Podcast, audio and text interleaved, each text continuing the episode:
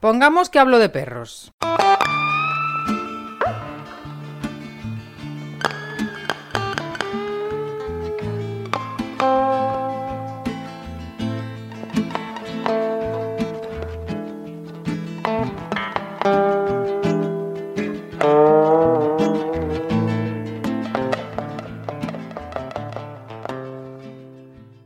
Hola, ¿qué tal? Si opinas que lo que estoy haciendo aquí en Pongamos que hablo de perros realmente vale, entra en pongamos que hablo de perros.info barra Patreon y hazte patrocinador. Por 3 euros al mes, más IVA, me das un gran apoyo y además recibirás alguna cosilla de vez en cuando en exclusiva. También, si quieres que vaya a visitar a tu pueblo para dar una charla o una conferencia en el que pongamos que hablo de perros, Entra en pongamos que hablo de perros.info barra contrata Jonás.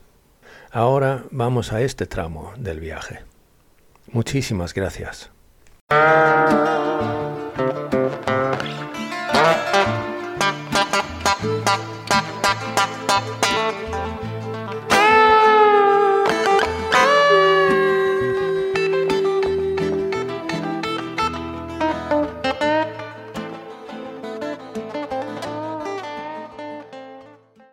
Al final, eh, yo parto de la premisa que sería muy arrogante pensar que yo le voy a enseñar nada al perro, porque es que olfativamente hablando soy un ser muy inferior. pues sí. El paradigma es que mi perro eso no lo sabe. Entonces, mi perro tiene confianza absoluta en mí y depende de lo que yo haga, él va a derrogar la responsabilidad en lo que, en lo que yo proponga. En el momento que yo he reordenado eso y lo y, me posiciono en un lugar donde solo voy a ordenar lo que te voy a proponer, es ahí donde acaba sucediendo esa magia que considero, que es que el esencial te puede ofrecer su potencial.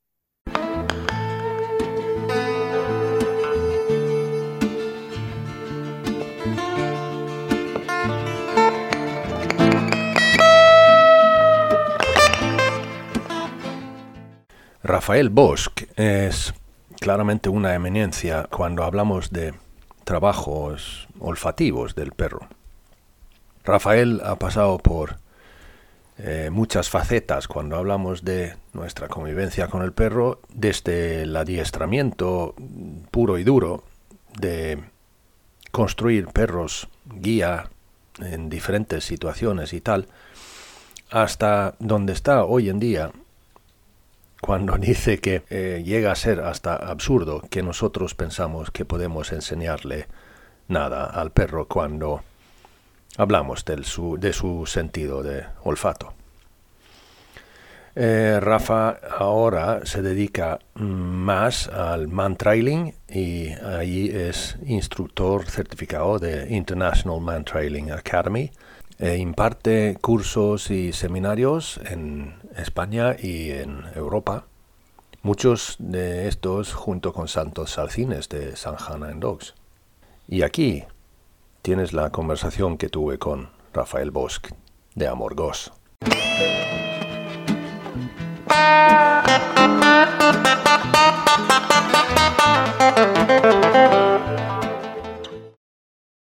¿Dónde empecé yo? Eh, la historia se remonta aproximadamente 14 años. Y ahí eh, no tenía nada que ver con el olfato. Eh, y para empezar a dar ah, lugar a ese entendimiento, podemos eh, dar una pincelada de lo que era mi vida. más sin la intención de exponer mi historia personal, le voy a hacer una pequeña pincelada y es que vengo de un crecimiento en una familia donde la percepción de lo que nosotros al día de hoy percibimos eh, no existía. Y de hecho, eh, en casa el lado emocional se obviaba. Es decir, si tú tenías un plato de comida en la mesa, tenías ropa para vestirte y una cama caliente, ya no tenías por qué preocuparte de nada más. Vale. Entonces, eso te posiciona en un lugar materialista y en un lugar donde la percepción de las cosas eh, es muy limitada. Mm. Entonces, eh, en mi historia, eh, de manera mágica, han aparecido perros que para mí, en vez de llamarle perros al día de hoy, me gusta utilizar más una palabra que es esenciales, y es porque al día de hoy los considero como almas en otro recipiente y que son esenciales porque ellos no tienen la impronta de la programación mental del ego, sino que ellos viven en paralelo, en otra línea de tiempo. Entonces, en mi historia han aparecido esenciales que me han dado ese apoyo para que yo pueda paso a paso seguir mi sendero. Hmm. Aunque en ciertos momentos esos pasos que tenía que dar no los podía ni entender ni sostener. Hmm, Porque en muchas ocasiones eran eh, muy intensos y eh, mi ego no me permitía ver eh, la esencia de ese proceso. Por Vale. ejemplo, eh, cuando yo me fui a vivir solo, tenía aproximadamente 18 años y era porque llegué a, a entender rápidamente que mi vida en el clan familiar donde estaba no podía poder, no podía seguir creciendo, sino que me iba a quedar estancado y el agua estancada se pudre. Hmm. Eh, apareció por casualidad, bueno, de hecho yo empecé eh, hacia el éxito de la Matrix. Mo- Monté una empresa, mm, eh, todo aquello que te vende la programación. Te me compré la casa, quería tener una pareja.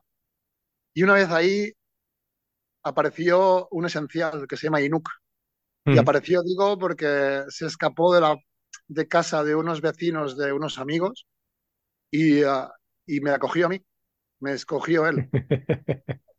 Y justo apareció en el momento donde todo se desvanecía en mi vida. Ah, La empresa tenía un socio que era mi padrastro y entré en crédito caución, me dejó una deuda de 45.000 euros. ajá. Eh, me fui de vacaciones con mi pareja a Brasil y el últo día conocí a un brasileño y se quedó con él. Eh, Perdón por reírme. pero- No, no, eh, la verdad es que eh, el sistema está hecho para ser grotesco. Entonces, Ya, ya. re- reírse es sano. Reírse de, de no, no aceptar eso es, es muy sano. Incluso, pues llegó la crisis inmobiliaria y, y el trabajo desapareció. Pero justo en ese momento, Inuk, que apareció y me acompañó a poder tomar una serie de lecciones que me llevaron a un sendero en el que estoy transitando todavía. Hmm.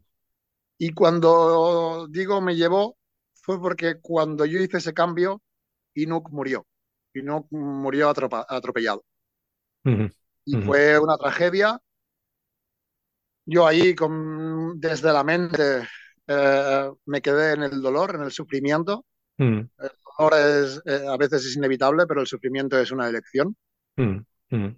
Y, y ahí apareció de nuevo otro esencial que se llamaba Eol, que me volvió a seguir acompasando, me siguió acompañando en ese sendero. Hasta que de nuevo él eh, se aseguró que mis elecciones eran las adecuadas. Y de nuevo se fue a los tres años. Volvió Ah. a aparecer otro esencial que se llama Avira, que fue cuando tuve la oportunidad de profesionalizarme en Bélgica de la mano de una señora que le tengo muchísimo aprecio y Mm. estoy muy agradecido por eh, lo que me ha acompañado a poder crecer. Y es Mm. Monique de Rec. Ahora Monique está en Estados Unidos, montó un centro que se llama Alpha Centrum Ah, y eh, la filosofía de trabajo para mí era maravillosa. Lo que la filosofía de vida no encajaba. ah. Y ahí de nuevo apareció Avira para hacerme entender que ese no era mi sendero. Hmm. Cuando Avira eh, se aseguró que yo tomaba las elecciones adecuadas, grotescamente otra vez se fue él a los tres años. Joder. Y en ese periodo, en el momento que se fue, si yo al día de hoy puedo hacer una radiografía desde una perspectiva, eh, en ese momento con Avira, sobre todo, yo me estaba envenenando. Y la señal fue que él murió de envenenamiento. Mm. Y al día de hoy lo puedo ver así. Conocí, conocí cuando, con, cuando yo convivía con Avira, de nuevo estaba enfocándome en, en el deporte, en el frisbee, en el éxito, en, todo lo que te puede ofrecer esta Matrix. Y de ahí estaba equivocado y Avira me lo hizo entender. Lo que sí que fue mágico fue que con Avira, gracias a con Avira, pude conocer a Santi. Y fue mágico porque fue una, un ser que apareció un día en una cancha de competición solo con sus perros, y era Lua y Anjana. Mm. Y yo tuve un pulso donde había la necesidad de poder locutar con él, Mm. de poder intercambiar. Y ahí apareció y se forjó la amistad que al día de hoy hace que nos consideramos como hermanos. Mm. Porque ha habido un, un equilibrio y un, y un respeto eh, que, que he podido acoger y he sido acogido con él que con casi nadie he podido experimentar.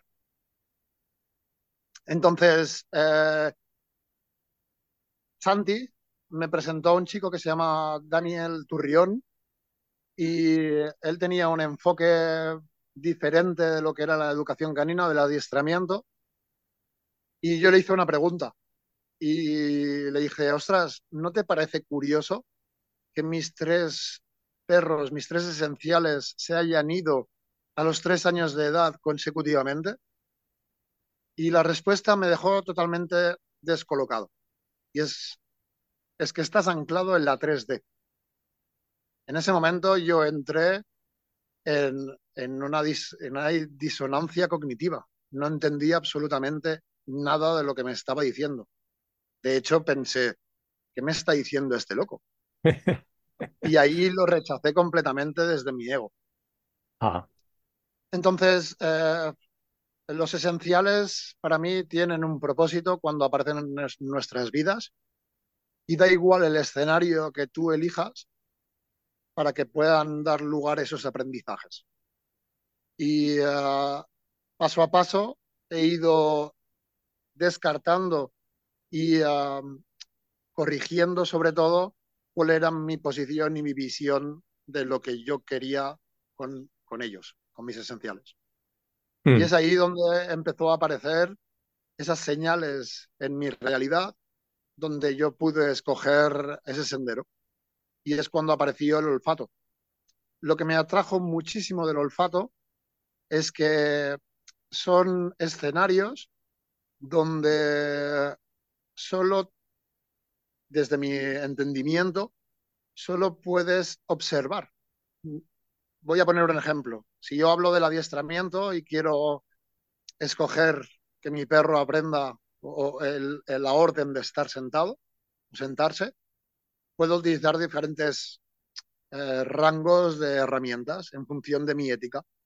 Podría coger un premio y enseñar a que se sentase, podría presionarle el culo a que se siente, podría pegarle un tirón o podría incluso llegar a la conclusión de que para qué le voy a pedir que se siente si él ya sabe hacerlo. En cambio, con el olfato es un escenario que si tú no quieres entrar en el autoengaño, solo tienes una dirección y es la de observación y actuar en el momento preciso. Es decir, entrar en un baile con tu perro de sincronía de comunicación. Entonces es ahí donde a través de las, de las experiencias que tenía en los aprendizajes de los mentores, de las, de las uh, personas a las que acudía para seguir formándome, yo llegaba a mis conclusiones. En la educación canina me ha hecho, me ha llamado mucho la atención, ¿no? Cuando tú has, has hecho la referencia de eh, que hemos escogido esa observación, ¿no? De que hemos podido llegar a la conclusión que la mejor opción es darte cuenta de las señales que te emite tu perro. En la educación canina eh, hay un paradigma que es lo científico, y para mí lo científico no es que hayan uh, personas que hayan hecho estudios, sino que tú tienes que estudiar y poder llegar a tus conclusiones con las experiencias que vas consiguiendo. Eso para mí es lo científico. Es cierto que eh, la, versión científica pues tienen que repetirse en las mismas condiciones para que pueda llegar a las mismas conclusiones, para que ese estudio sea válido. Pero eso es el paradigma de la Matrix. Entonces, eh, eh, de hecho, he tenido varios formadores que he tenido una cierta confrontación no directa, pero sí debido a que yo veía en cada una de las experiencias algo diferente, diferente desde otro ángulo de visión, no es que fuera diferente en el concepto. Pero, por ejemplo, cuando empecé a trabajar la modificación de conducta, yo veía muy claramente que el esencial estaba emitiendo aquello que el humano estaba haciendo. Es decir, en muchas ocasiones me veía un perro estresadísimo y si yo paraba a observar al humano, veía unas conductas estresadísimas en el humano. Y veía en cada una de esas experiencias esa capacidad de paralelismo entre lo que estaba sucediendo. Y yo, curioso, buscaba la verdad, siempre estoy en busca de esa verdad a través de esa integridad. Y siempre me he preguntado una y otra vez y vuelvo a revisar y vuelvo a observar desde otro ángulo y cuando no lo tengo claro me quedo en esa contemplación hasta que pueda llegar esa información precisa. Pero eso en depende qué ámbitos de la educación canina te aleja del lado científico incluso te catalogan como magufo, como vendedor de humos, como, como algo que, que no es coherente y que sobre todo la educación canina ha querido ganar su fiabilidad en el lado científico. Para mí eso ha sido eh, un camino y, hay la diferencia entre sendero y camino, porque el camino es algo en el que no estoy en la línea de tiempo que me interesa. Y cuando te digo camino es que he tenido muchísimos uh, malestares. No te hablo de fracasos porque para mí he descodificado la culpa y el fracaso eh, por la corrección y mejorar.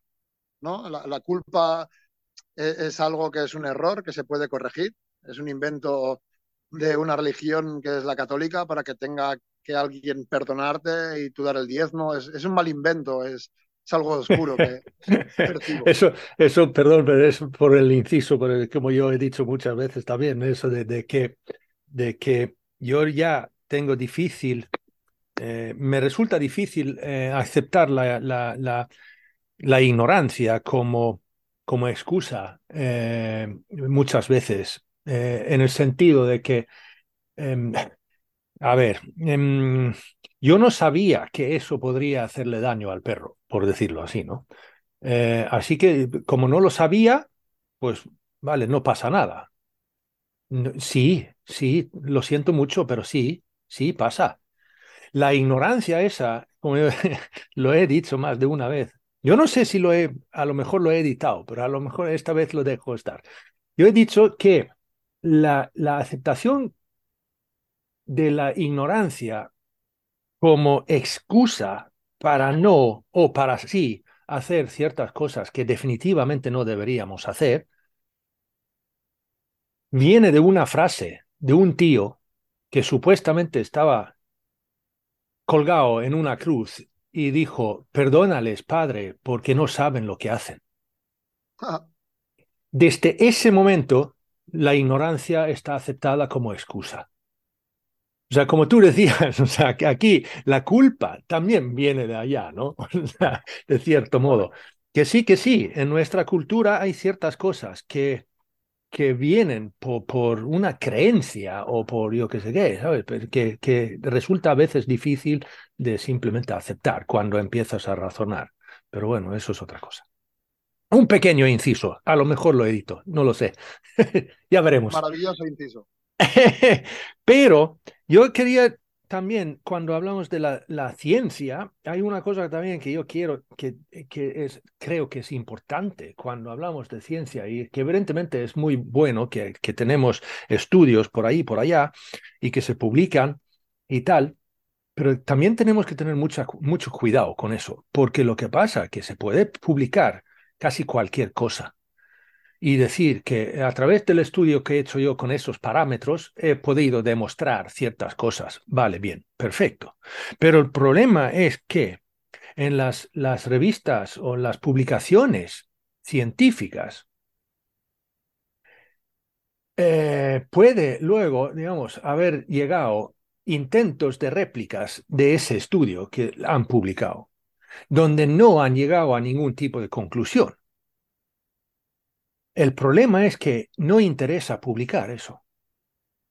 Con lo cual, con lo cual hay un montón de estudios o réplicas de estudios que no llegan a ser publicados nunca porque simplemente no han podido llegar a la misma conclusión que el otro o lo que sí que se ha publicado. Y eso sí que es un, algo que sí que es cierto. Con lo cual, eso significa que ese estudio, que en realidad no ha probado nada, sigue ahí como algo relevante. Simplemente por el hecho de que luego los estudios que se ha hecho después nunca llegaron a ser publicados. ¿Por qué no interesa tener publicaciones que no demuestran nada? ¿Sabes? Correcto. Y eso, eso es algo que tenemos que tener muy, muy en cuenta. Cuando leemos algo que choca, a lo mejor choca por algo, ¿sabes? Pero, pero, y yo creo que sinceramente hay otra cosa en esto que Javier Cueva dijo cuando hablé con él, de que Solo, o sea, aquí tenemos un, alguien que ha sacado un, un, resultado de un estudio en un laboratorio y lo tomamos como hecho porque es un, estudio científico y tal. Y rechazamos todas las observaciones empíricas que se ha hecho de un montón de gente observando y eso lo, lo rechazamos simplemente porque, ya, pero eso no está científicamente probado.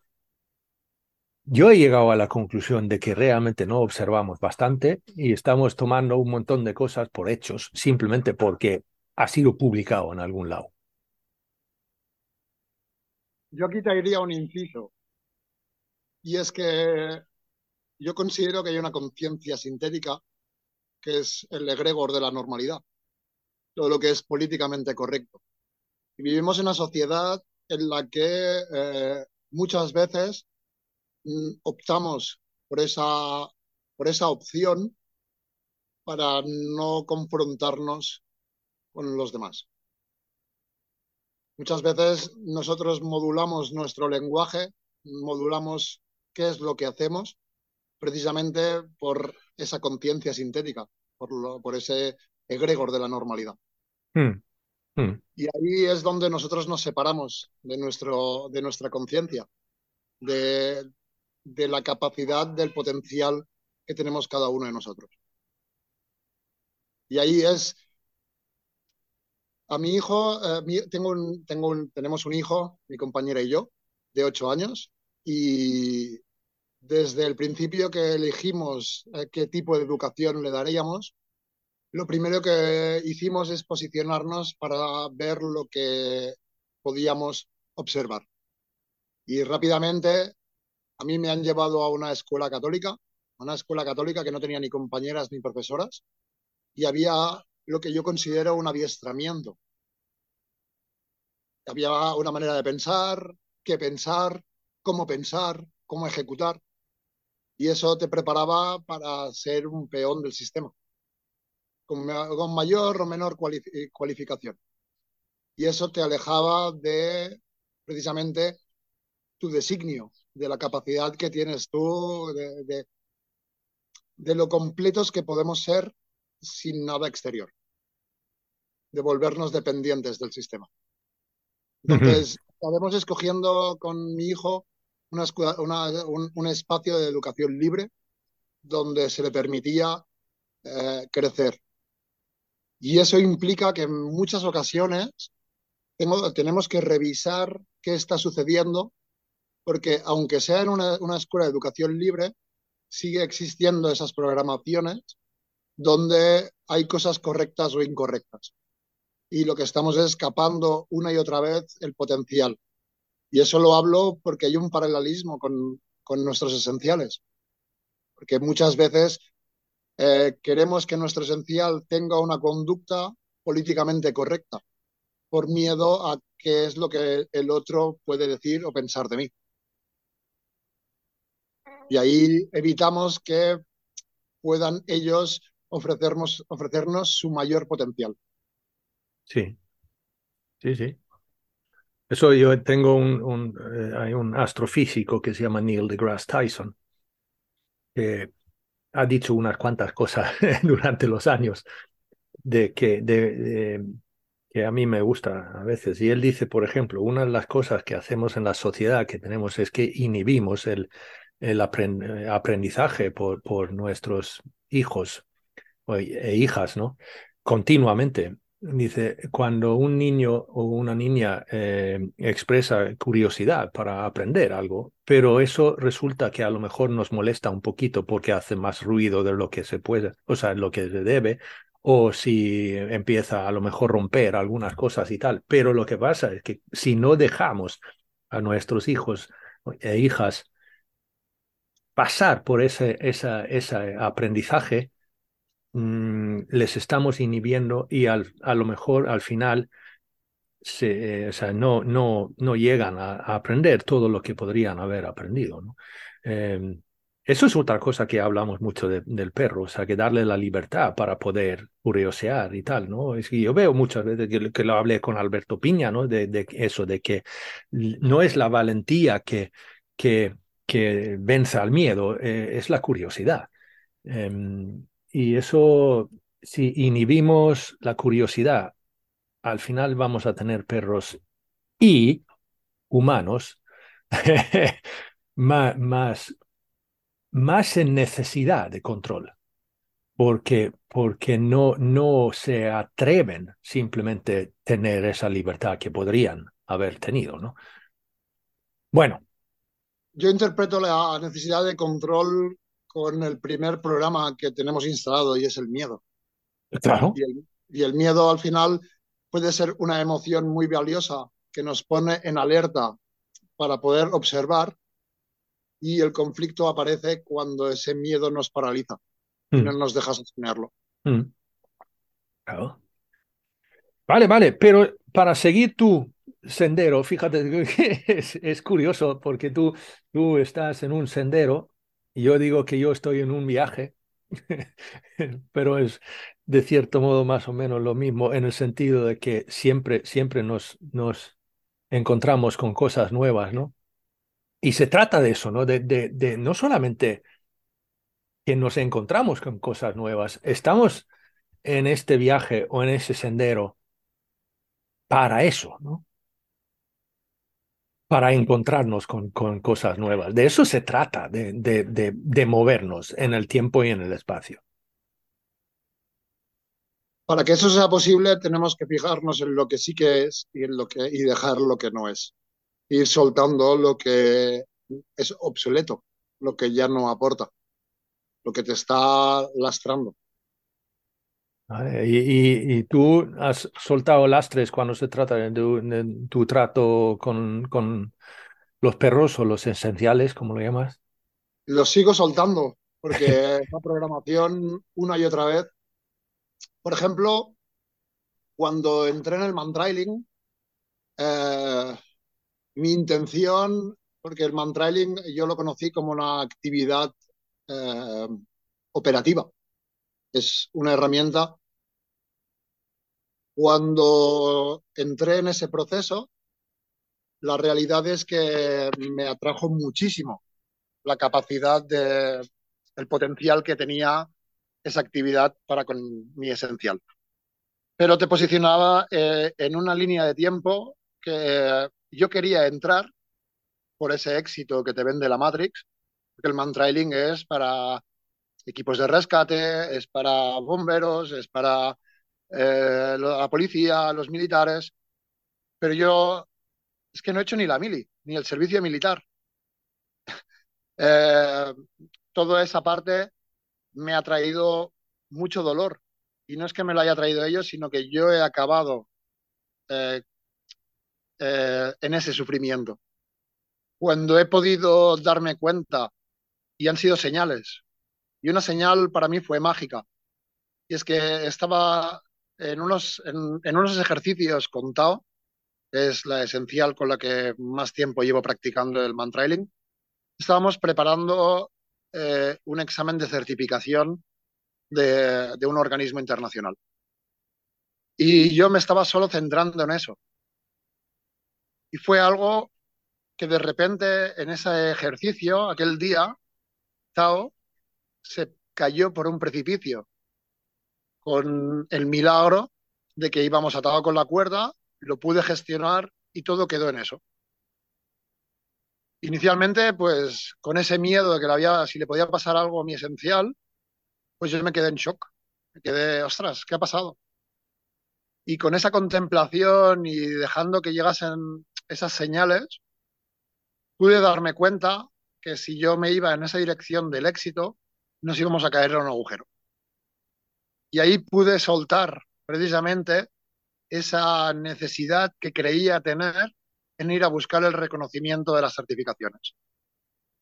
Aunque durante un tiempo esas certificaciones me han servido muchísimo para estructurar la comprensión de cómo poder ir corrigiendo. Corregir en el sentido de cómo proponer la actividad a tu esencial. Porque el objetivo que tú estás em, no buscando, pero el objetivo en el que tú has entrado eh, es diferente.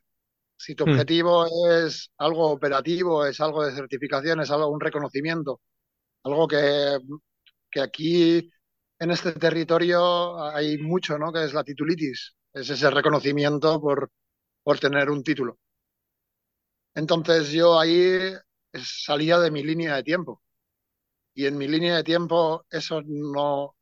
La, la realidad es que he disfrutado muchísimo más acompañando a, seres que quieren mejorar la relación con su perro a través de esa actividad. Eso es lo que más me ha aportado, lo que mejor me está aportando que por contrapartida acompañar a operatividad. Y acompañado en operatividad en varias ocasiones y la profesionalidad me ha ofrecido dar una calidad de servicio.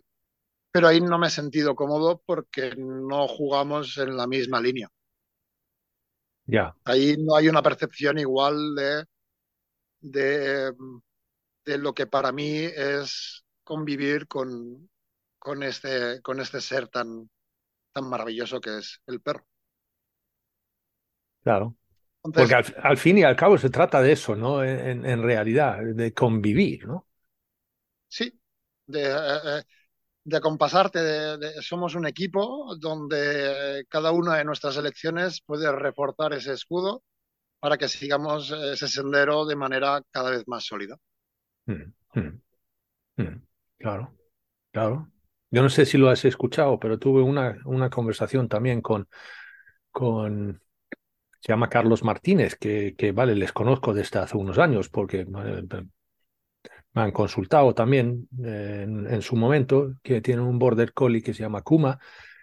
Em, él es bombero, y, pero dijo que esa iniciación en el mundo con los perros y tal, eso fue por parte de su pareja Irene, pero eh, y entonces hicieron trabajos de, olfato y tal con Kuma y, claro, pero vale, para cortarlo, em, estuvieron en Turquía eh, ahora después de, del, el terremoto y tal. Y entonces mi, mi, conversación con Carlos fue eso, ¿no? De, cómo gestionar esto. Y él dijo que tenía muchísimas dudas de irse allá. Una cosa es que va al monte aquí al lado, ¿sabes?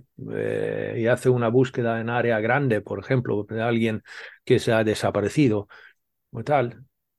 Eso es diferente de que sentarse en un avión, irse a un país diferente que está en un caos completo y tal, y cómo que él lo tiene que gestionar como humano, pero cómo lo, lo gestiona el perro. Y eso él tenía muchísimas dudas sobre ello. Pero yo creo que tuvimos una, una discusión, una conversación realmente interesante en el sentido ese de que de, de, durante, una vez que ya has tomado la decisión, entonces cómo gestiona, cómo gestionas al, perro en, esta, en este entorno, en este viaje, en este, en estos tal. Y resulta que, por ejemplo, hicieron búsquedas, o sea, periodo de trabajos muy cortos y luego periodos de descanso, de, reconectar, digamos, o tal, bastante largos comparadamente, ¿no? Y eso fue una cosa que me, parecía interesante. Um, pero allí, o sea, que simplemente de que la convivencia, porque se trata de, es un perro que convive con, con él y su pareja y en familia y tal, ¿no? Pero que tiene momentos de, de trabajo, ¿no? Y eso, eso, claro, pero, pero ahí eh, lo importante, como él dijo también ahí, es que la, la, parte importante es la convivencia. Con lo cual, si el perro tiene dificultades para gestionar un trabajo concreto, por llamarlo así, y eso luego conlleva una convivencia más dificultosa, pues entonces no se hace. Eh, pero bueno, eso simplemente fue otro inciso de, de, de, de el trabajo de, de, del perro y porque a mí me difícil, o sea, a veces lo tengo difícil de, de cierto modo, aceptar que utilizamos animales para trabajos nuestros, ¿no? Pero eh, yo he dicho también alguna vez que cuando hablamos de perros guía para, para invidientes, ¿no? De, espero de que en un momento dado tenemos tecnología que pueda sustituir eso, porque me parece a veces... Eh, pero bueno. Te voy a explicar dos, si me permites, dos sí. pequeñas experiencias rápidas. Y de hecho, una fue en Bélgica. Cuando yo te he hablado de la filosofía de trabajo, para mí hubiese estado tres vidas pudiendo seguir aprendiendo, pero también te he hablado de la filosofía de vida. Mm. Y es que en Bélgica era un organismo donde se preparaban perros de alto rendimiento, como tú has dicho, perros guías. La empresa se llamaba GRAP, es guía, rescate, asistencia y protección. Mm. Y de hecho, mi punto de inflexión fue ese. Es el percibir que cuál era la finalidad que, que le otorgabas al perro después de todo el acompañamiento que le hacías. Y eso lo percibí cuando una y otra vez venían perros guías de, con personas con limitación que estaban saturados y que no querían volver a trabajar pues, por el estado emocional en el que estaban y eso tenía que ver mucho de cómo convivían con, con ese humano. Claro. Ese fue mi punto de inflexión. Mm. Ese fue cuando yo reconocí que mi sueño belga acababa ahí. Ajá. Vale, vale. Eh, el segundo, la, la, segunda experiencia también ha sido con un bombero y es un, y es un, es un compañero que aprecio muchísimo al día de hoy. Llevamos cinco años trabajando continuamente sin prácticamente ninguna pausa. Mm. Él eh, recuerdo que entró por las puertas de mi espacio eh, con un problema de reactividad, incluso había mordido en ciertas ocasiones en un camping donde veraneaban sus dos perras. Y la experiencia anterior había hecho que el adiestramiento tradicional más severo, eh, él considera que se había cargado a su perro, lo había convertido en peligroso y lo acabó, sacrificando porque mordió a niños y fue muy peligroso. Mm. Sin llegar a ningún juicio, él empezó a percibir que, que tenía que ver algo como él se la relacionaba con los perros y que lo quería cambiar. Y él entró por la puerta de mi centro con dos esenciales, con que si lo podía acompañar. Entonces entramos en el proceso. Él reconoce que él esperaba que yo le diera, le enseñase órdenes para tener el control y en ningún momento él esperaba que le cuestionase cómo hacer las cosas y cómo comunicarse. En cuanto conseguimos eh, el equilibrio en, esa, en esas relaciones, me comunicó que era bombero y que le interesaba pasar las oposiciones y si le podía acompañar en la disciplina del man trailing. Eh, a través de yo consideré que sí que le podía acompañar todo y que no estoy en un organismo, le advertí, le dije, yo creo que conozco suficientemente bien el proceso para poder acompañaros pero que sepas que no estoy vinculado de manera oficial a nada de esto. Entonces, pueden existir ciertas limitaciones que al día de hoy no somos conscientes. Entonces, eh, una esencial era, era muy joven y uh, tenía, tiene un potencial brutal. La otra era una esencial colapsada por el miedo y yo le dije que probaríamos a trabajar con las dos, que no yo no descartaría por el simple hecho de cómo se, se estaba ese perro, eh, estaban ellas dos, Lula y Fusta, en ese momento. Entonces, eh, él llegó a pasar las oposiciones con una. Eh, fue maravilloso, pero en ese momento él dijo que no entraba en la bolsa de trabajo. Incluso eh, le daba pena que él no entraba por mí. Y yo dije, no, no, no, corrige. yo estoy súper satisfecho de lo que como te he acompañado. Tú me pediste que te acompañase a pasar las oposiciones y eso es lo que yo he hecho todo lo que tú hagas a partir de ahí no es mío, eso es tuyo. No te enganches en esa pena.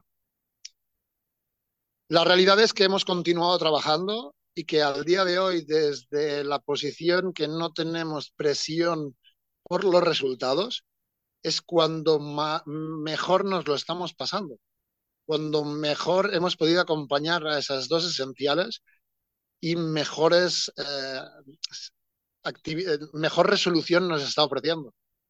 Hasta el punto que precisamente la perrita que colapsaba en pánico y no quería hacer absolutamente nada cuando veía algo en el horizonte, al día de hoy está jugando en el Mantrailing, en esos senderos mágicos, eh, pudiendo ser resolutiva. Y es algo que si solo nos hubiésemos centrado en que ella pasase las oposiciones, la hubiésemos descartado. Y en cambio le hemos dado la oportunidad de mostrarnos cómo debíamos acompañarla y eso es lo que ha hecho que pudiéramos eh, sacar nuestro mayor beneficio. Y beneficio me refiero al aprendizaje, a cómo nos hemos, hemos aprendido a relacionarnos con ella más que fijarnos en el resultado. A mí cuando las personas me vienen al centro y me piden que les acompañe, yo con todo el respeto les digo que me importa un bledo si el perro es el mejor detector, si es el mejor en no sé qué. A mí lo que me interesa es el escenario en el que vamos a entrar para poder aprender. Porque es un escenario donde te desnudas frente a la realidad y si eres honesto e íntegro contigo mismo, vas a poder sacarle ese mayor beneficio para ti, que es esa comunicación. Interesante lo que acabas de decir también, porque, eh, o sea, que básicamente se podría utilizar el mantrailing como terapeuta, o sea, en, el sentido terapéutico. Para mí no es que se podría, es que realmente hasta el día de hoy eh, me estoy plan no, ahora ya me estoy planteando si hacer una aclaración cuando hago la presentación de Mantrailing y hacerle un símil de el sendero mágico para escalar con tu perro esa relación. Ya el mantrailing es una connotación operativa y cada vez me aparta más de esa línea. Habrán los que piensan que es mantrailing el mantrailing, los, eh, yo los, los acepto y que, y, que tengan su mejor trayectoria. Más yo considero que el potencial del mantrailing está fuera de la operatividad. Está donde tú puedes escalar y escalar es mejorar, es corregir y ir dando esos pasos para tener una visión cada vez más amplia a través de eso, de lo terapéutico. Y cuando hablamos de lo terapéutico es que esa actividad sea reparadora en esa relación. Entonces, si tú lo encaras desde proponerle los pasos adecuados para que tu perro tenga la experiencia y pueda mejorar, es donde, y al mismo tiempo, no es que te obligue, pero es que tu mejor opción es estar en esa contemplación y observación y actuar con lo que tu perro te está diciendo. Y es muy sutil, pero en la medida que tú lo experimentas, puedes llegar a tus propias conclusiones. En muchas ocasiones, cuando yo acompaño a, eh, ciertas parejas humano-perro, eh, hay una pequeña sutileza que es que el humano está moviéndose mentalmente a través de lo que dice el perro. Y yo les, eh, les acompaño a que entren en un baile donde a través de esa comunicación con la correa perciban y se muevan con lo que su perro, su esencial, le está diciendo. Y es algo muy sutil, pero es algo en lo que te cambia completamente todo. Quería, quería también preguntarte una cosa de esto, de que como lo tocábamos antes, de, la curiosidad y miedo y tal, ¿no? Como tú acabas de, de, escribir a una perra con, con, con bloqueo por, por miedo, ¿no? Y tal. Que creo que es importante también decir que debíamos fomentar la curiosidad en el perro a través del olfato. Em, que, que, que cuando el perro se muestra curioso debe ser a través del olfato y no, por ejemplo, a través de los ojos. Em, en el sentido de que, por ejemplo, perro que efusivamente sale del recinto cuando abrimos la puerta o, algo, ¿no? Porque quiere saber lo que hay en el otro lado. Em, esa, forma a lo mejor no es la mejor. Em, debería tener más calma y más tranquilidad y hacerlo a través del olfato para no meterse en situaciones que luego a lo mejor le puede meter en, en, en momentos que le puede dar miedo, ¿no? O sea que es lo mismo como le decimos muchas veces de que un perro reactivo, que, que es una palabra que utilizo menos cada vez, eh, muchas veces a través de los ojos eh, y que, que no, no utiliza la nariz. ¿no? Si utiliza más la nariz, entonces ya hay menos sorpresas, hay menos tal, pero es el sentido que el perro realmente debería utilizar. También a través de, o sea, que en todo el proceso de aprendizaje y tal, ¿no? Para mí, eh, depende el sentido en el que esté recogiendo información el perro, percibo, no, no, eh, eh, en base a la experiencia, tiene que ver con el personaje que tú desarrollas, le ayudas a que crezca. Si en base a mi experiencia, cuando mis perros han sido visuales, es porque yo he fomentado el personaje del cazador y tiene que ver mucho con los juegos dinámicos, la persecución, con, sobre todo con la velocidad en que le propones las cosas. Y cuando tú eres capaz de reducir esa velocidad y retiras esas, e, e, e, ese, esa predisposición, lo que acabas consiguiendo es que aparezca otro personaje, que es el rastreador, que es el que percibe la información a través del olfato. Y para que eso sea posible, el individuo tiene que sentirse seguro. Y en un mundo donde eh, el miedo reina, para mí la mejor manera que he tenido de acompañar a esos esenciales es corrigiendo mi frecuencia. Es decir, en cómo yo le propongo las cosas. Es decir, yo antes me iba a pasear y creía que tenía que hacer cinco kilómetros y ahora nos vamos a pasear y a veces nos quedamos sentados sin hacer nada 20 minutos en, en una parte del bosque que siento que nos está yendo bien, que hay una total tranquilidad. Y en el momento que dejo yo de actuar y distorsionar la realidad, es cuando le doy pie a mi esencial para que pueda experimentar a través de ese sentido. Es en cuanto yo dejo de hacer para conseguir o provocar, es cuando mi esencial puede ofrecerme su potencial. Y, eso evidentemente se nota, se nota en, en, en, tu, en tu método de man trailing también, ¿no? Bueno, mío, eh, eso de método mío suena no, un poco. No, yo no digo que. No tengo. No, perdón, o sea, que no me malinterpretes, pero la forma en que trabajas, ¿no? Mi visión del mantrailing tiene mucho que ver en eso. Sí. Claro. Al final, uh, yo parto de la premisa que sería muy arrogante pensar que yo le voy a enseñar nada al perro, porque es que olfativamente hablando soy un ser muy inferior. pues sí. El paradigma es que mi perro eso no lo sabe.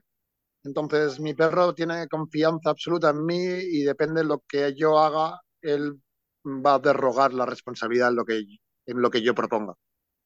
En el momento que yo reordenado eso y, lo, y me posiciono en un lugar donde solo voy a ordenar lo que te voy a proponer, es ahí donde acaba sucediendo esa magia que considero, que es que el esencial te puede ofrecer su potencial. Hmm. Y es ahí donde, como tú no, yo no tengo expectativas, que yo te propongo una actividad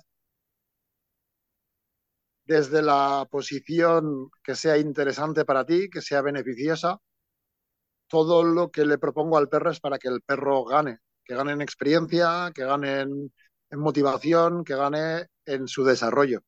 He dejado de trabajar para que yo gane y alimente a mi ego. Y eso me lo dio Avira. Avira, cuando yo compartí la vida con él, eh, entramos en el mundo de la competición del frisbee mm. y eh, me acabé dando cuenta que las competiciones solo eran para alimentar a mi ego, porque él era muchísimo más feliz, él estaba mucho más estable cuando nos íbamos a un parque, a un campo, a una zona segura donde él y yo podíamos jugar. En el momento que yo me iba a unas instalaciones donde tenía que medir el resultado en base a ese día y en ese escenario, todo aquello se desmontaba. Y era muy frustrante. Tardé un tiempo en, en darme cuenta. Eh, cuando, Avira, cuando fui a convivir con él a Bélgica, porque tuve la, yo toda, toda la aventura de Bélgica apareció cuando me puse en contacto a Monique y fui a buscar a Vira. Y le pedí que, sobre todo, no lo enviásemos por correo para que me llegase como si fuera un paquete, que si me daba la oportunidad de subir, de quedarme unos días para crear una relación de confianza para que pudiéramos hacer el viaje de regreso. Y eso es lo que me dio las puertas a quedarme pues, el tiempo que estuve en Bélgica. Y Avira era un, era un ser muy especial, porque era, tenía una templanza que, de hecho, algún formador siempre me ha dicho que misma yo, el, el pastor belga es, Malinois es la raza que más me ha atraído. Y me ha atraído por su potencial uh, cognitivo, mm. no por su potencial físico.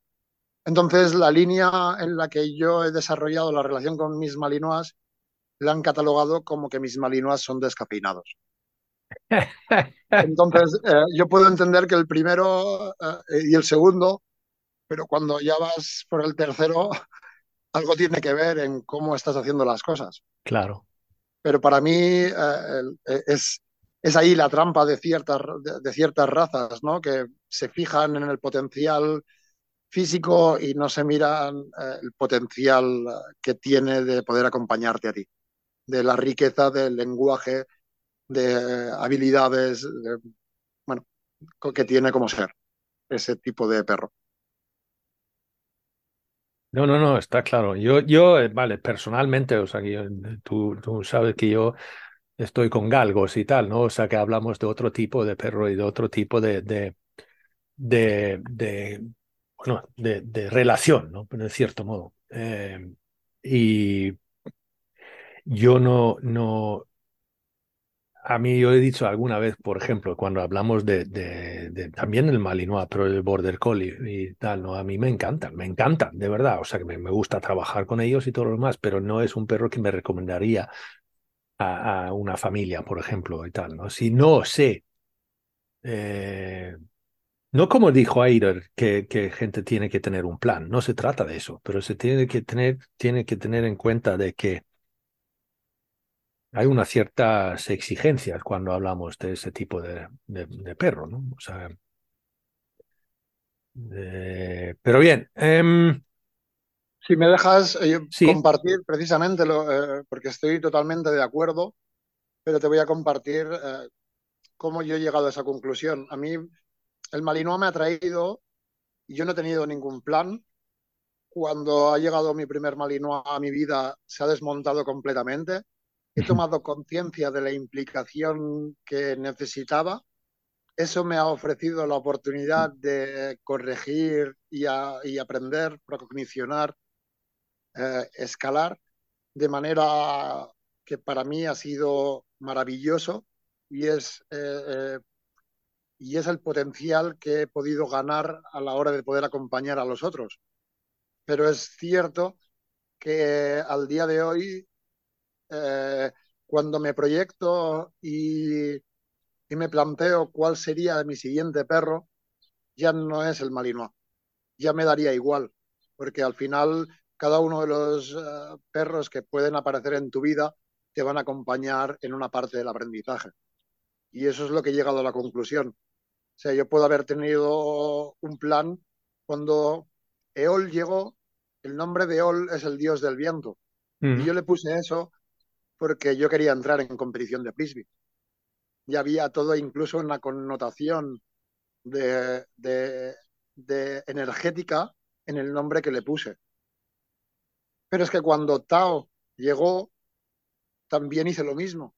El nombre de Tao viene de, una de una, de una religión, ¿no? Del taoísmo. Sí. Y ese es el sendero de la vida, ¿no? Y precisamente era era el individuo que creía que me iba a acompañar en crecer en el mountain trailing. Y precisamente es ella la que me ha sacado. Eh, por, eh, acabé siendo instructor de una, de una organización internacional que acabé, eh, acabé desistiendo.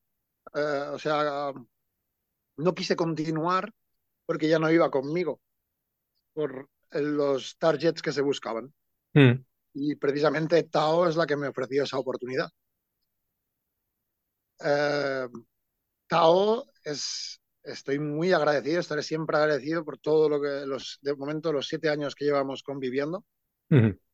Pero eh, el siguiente, eh, con el siguiente perro que vaya a convivir en la vida, ahora ya me da igual el que llegue. Entonces, a veces, eh, si eso lo, lo, reviso y puedo escuchar, hacer esa escucha profunda, es esa información que me viene de mi, alma, de ese plan que podemos haber hecho aquí para experimentar en esta, en esta realidad. A partir de ahí, lo que me estoy dando cuenta es que tengo que soltar todas esas programaciones y dejar que eh, la magia de lo que suceda pueda aprovecharla y, utilizarla en mi beneficio mayor. Entonces, en, en, palabras, bueno, no quiero que me des el seminario ahora, pero eh, el, el, el, el man trailing, desde tu punto de vista, ¿en qué? En, un, en un, lo más sencillamente posible. ¿Cómo, ¿Cómo lo enfocas? O sea, cuando, cuando se hace o sea, una sesión de mantra Claro, eh, aquí estamos hablando de dos cosas, o del seminario o de las sesiones. Cuando, cuando tengo la oportunidad de que me den la confianza en acompañar a ciertos grupos fuera de donde yo vivo, es un proceso que tiene que, que bueno, no que tiene que ser, pero que le pongo toda la intención para hacerlo lo más intenso, ya que mi integridad eh, me posiciona en querer ofrecer el mayor número de herramientas para que la gente entienda el proceso.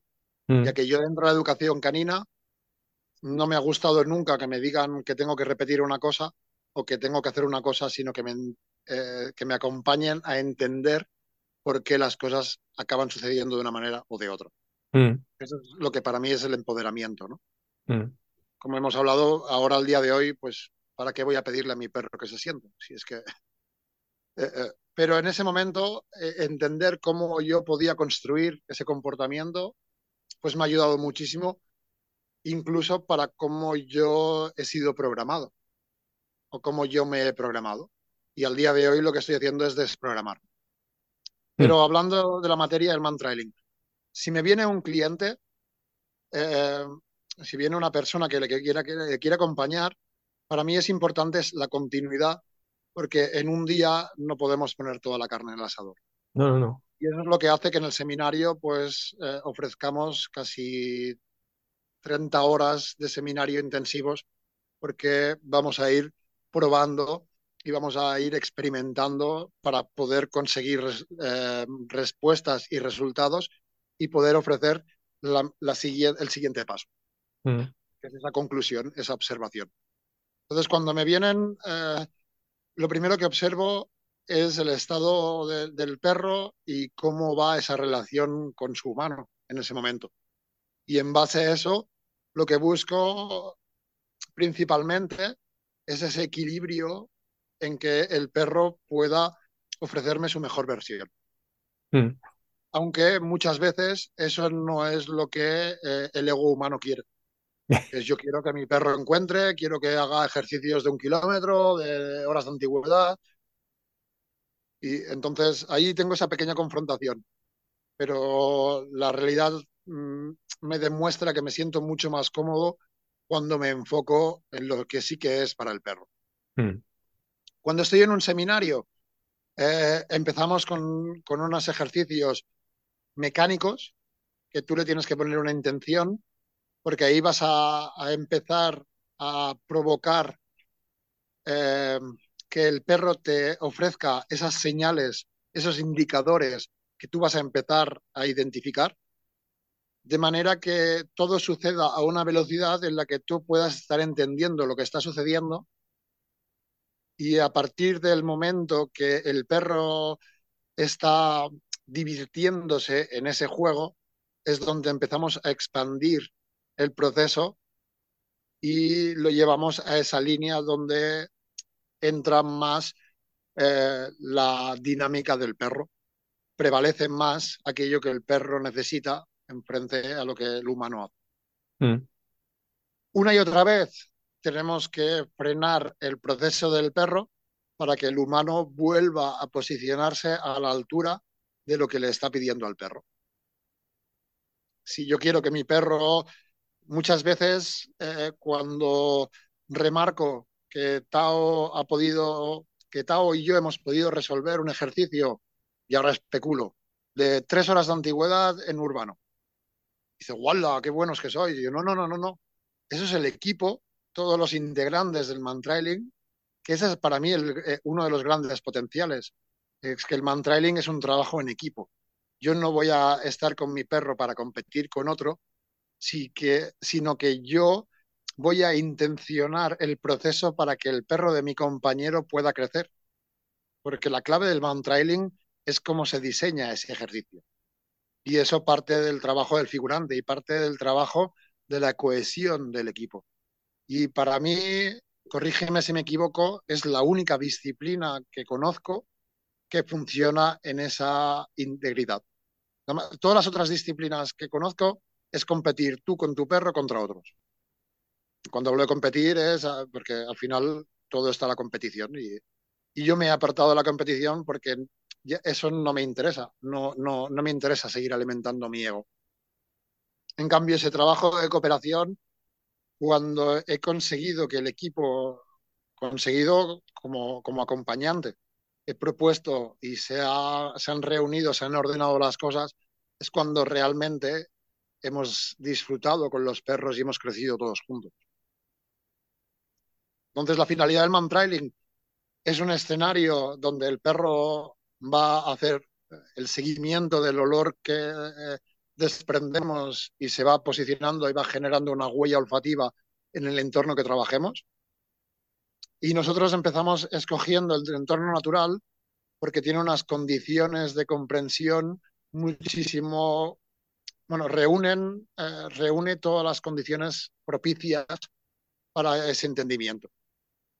Cuando yo voy cambiando de escenarios y hablamos de suelo natural, cuando es hierba, campos, algo donde el olor va a quedar muy preservado, líneas de árboles, eh, el bosque depende de qué condiciones sea el bosque, porque hay bosques donde son maravillosos transitarlos y hay bosques que parece una jungla eh, salvaje.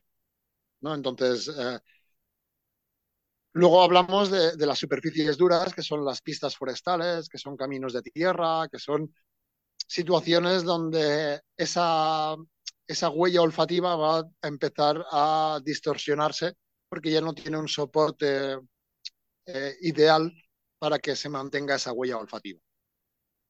Ahí, cuando vas a hacer el siguiente paso, que es lo que se considera el suburbano, que son zonas urbanas, pero que continúa teniendo una cierta cantidad de vegetación, pues ahí esa distorsión de esa huella aún va a coger mayor amplitud. Y cuando tú te vas a ir a trabajar a, un urbano completo, esa huella queda distorsionada y solo quedan puntos de referencia donde el trabajo no es solo la capacidad que tiene tu perro de resolver el enigma que le estás proponiendo, sino del trabajo de equipo que tienes desde la persona que ha, se ha escondido a la persona que te acompaña para tener una perspectiva mayor en lo que estás haciendo tú con el perro y lo que tú puedes interpretar con tu perro y actuar y bailar al mismo tiempo. Entonces, en el seminario, al final, eh, hay una anécdota que conozco una persona que a un amigo mío en una ocasión se quedó sin coche y le fue muy sincero. Le dijo, mira, yo tu coche no, no considero oportuno que se pueda arreglar. Yo me puedo quedar tu coche y te puedo vender este a un precio módico muy interesante. Y mi amigo le dijo, ostras, pero a ti no te interesa venderme coches. Dice, no, a mí lo que me interesa no es venderte este coche, es todos los coches que te puedo vender gracias a la relación de confianza que podemos tener. Y si hago estas reflexiones porque el trailing para mí es un desarrollo, es un sendero, es infinito, no tiene, no, no tiene final y siempre puedes estar corrigiendo. Entonces, la capacidad de aprendizaje que, que te da la experiencia de seguir trabajando y seguir eh, estando jugando con cada uno de los esenciales que me han dado la oportunidad de crecer, eso es lo que a mí me da la seguridad de querer seguir acompañando. Eh, el seminario de iniciación es maravilloso, con el trabajo que hacemos al día de hoy con Santi, consideramos que es de una calidad remarcable, pero lo que más nos gusta es el desarrollo de la actividad, es el seguir pudiendo acompañando para cada vez aclarar más los matices y que cada vez podamos romper el adiestramiento inicial para que dé lugar esa capacidad de observación y contemplación y actuar en el momento preciso. O sea que primero utilizaremos un adiestramiento, podríamos decir, para entender las estructuras, pero rápidamente las tenemos que romper para que no nos quedemos con el paradigma de esto es así y es cerrado y solo funciona así.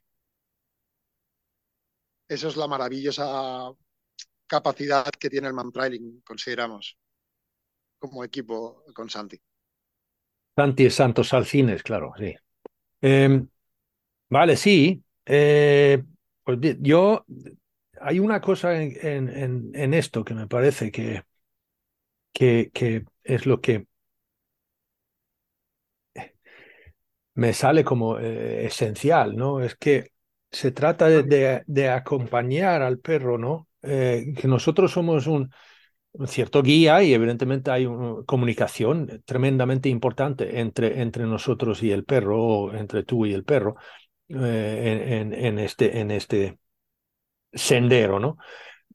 Porque ahí hay una cosa que yo suelo decir cuando me contactan a mí por, por algún problema que el, el humano tiene con su perro. Entonces yo digo lo que, si le podemos enseñar al perro no hacer una cosa o hacer una cosa, yo digo, bueno, no, eh, lo que yo creo que deberíamos intentar hacer es hacerle al perro entender por sí solo de que ese comportamiento no le beneficia y debería a lo mejor hacer otro, pero que lo, que lo llega a la conclusión por sí solo. Eh, y lo que podemos hacer nosotros es, digamos, guiarle en ese proceso y, e indicarle un, par de caminos a lo mejor. En vez de que yo le diga al perro, no, eso no, haz esto en vez, ¿no? Porque lo que pasa es que entonces no se trata de que aprende a hacer algo, simplemente se, trata de que imponemos algo. Em, eh, en, tu, en tu proceso del man trailing es más o menos lo mismo, ¿no? No se trata de que le estamos diciendo al perro que, que tenga que hacer, es que es más bien que le ayudamos a llegar, ¿o no?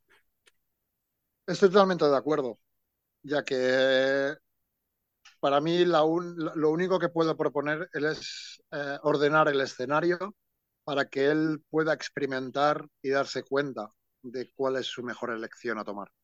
Mm. Y eso tiene que ver en lo que has dicho eh, em, al principio.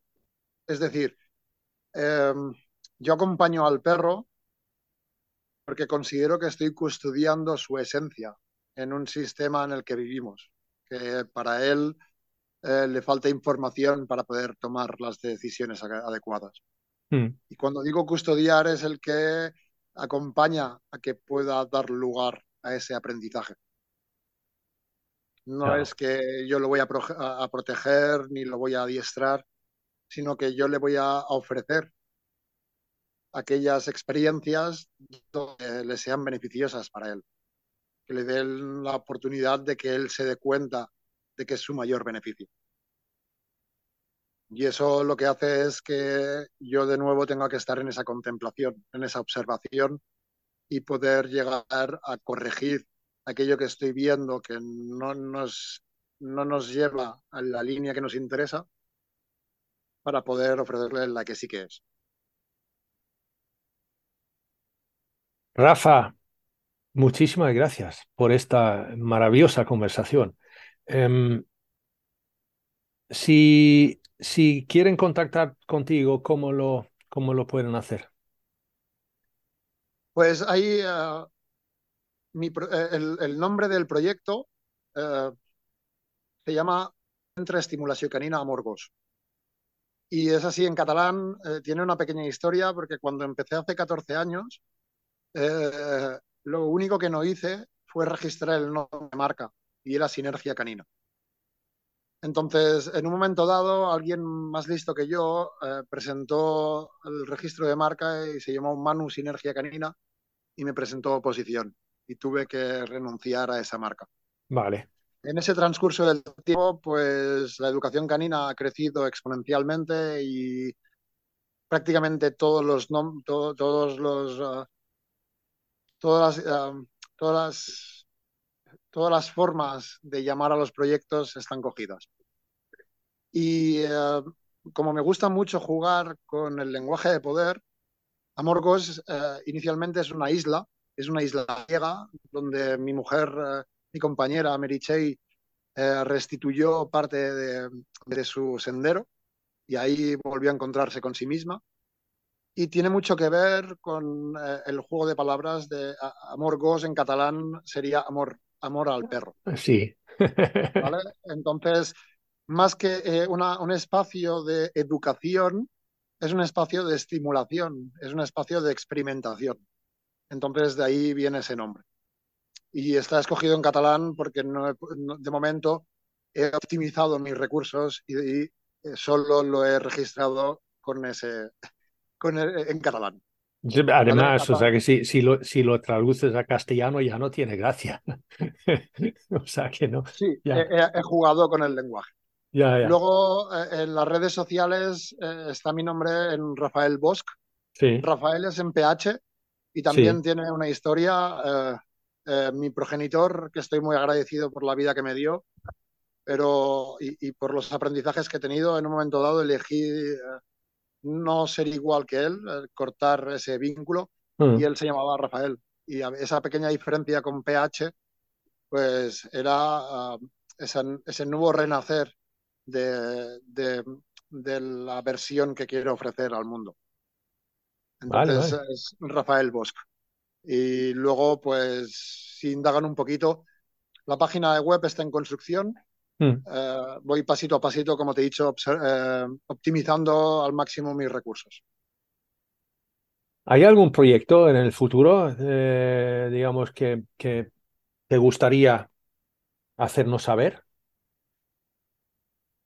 Pues de momento, gracias a las experiencias de quien me ofrece la oportunidad de acompañarlo con sus grupos, me ha dado lugar a poder empezar a ofrecer algún, algún formato de seminario en mi casa, en mi espacio. Es algo que he tenido que revisar muchísimo los miedos que, que me tenía que afrontar. Y la, la próxima convocatoria es para el 28, 29 y 30 de abril es aquí en las cercanías, bueno, es aquí en mi espacio, eh, donde suelo jugar con los esenciales, aquí en Terrassa, en la provincia de Barcelona. Y luego algo que le estamos poniendo muchísima intención es al campus de, verano que hacemos en agosto en Cantabria, de mm. trabajos olfativos.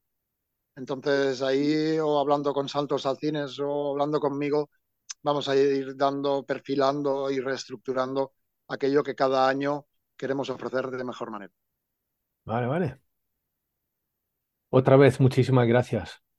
A, ti por la oportunidad de, de poder afianzar, eh, sobre todo en mí, aquello que, que, veo, en lo que, en lo que aprendo y juego con los perros. Y si le sirve a alguien, pues bendecido.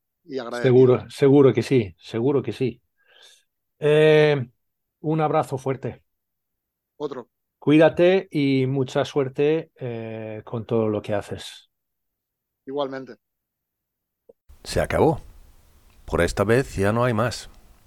Gracias, Rafa, por darnos un poquito de tu tiempo y de tu sabiduría.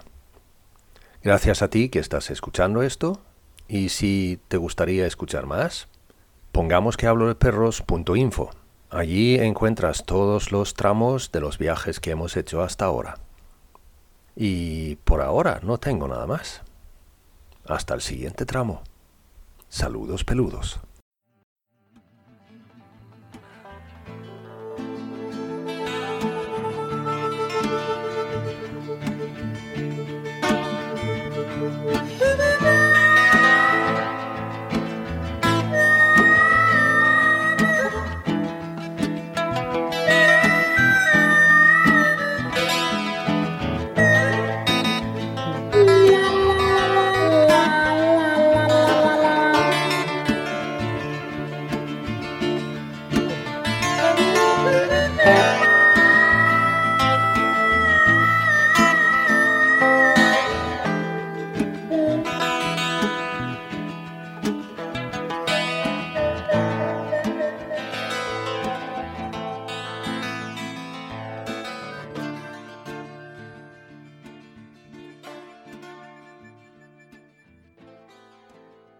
Pongamos que hablo de perros es un podcast producido y presentado por Jonas Tulin. La parte musical viene por cortesía del dúo sueco Baba Blues. Si tienes cualquier sugerencia, pregunta o únicamente quieres decir hola, pues eso, hola arroba pongamos que hablo de perros info.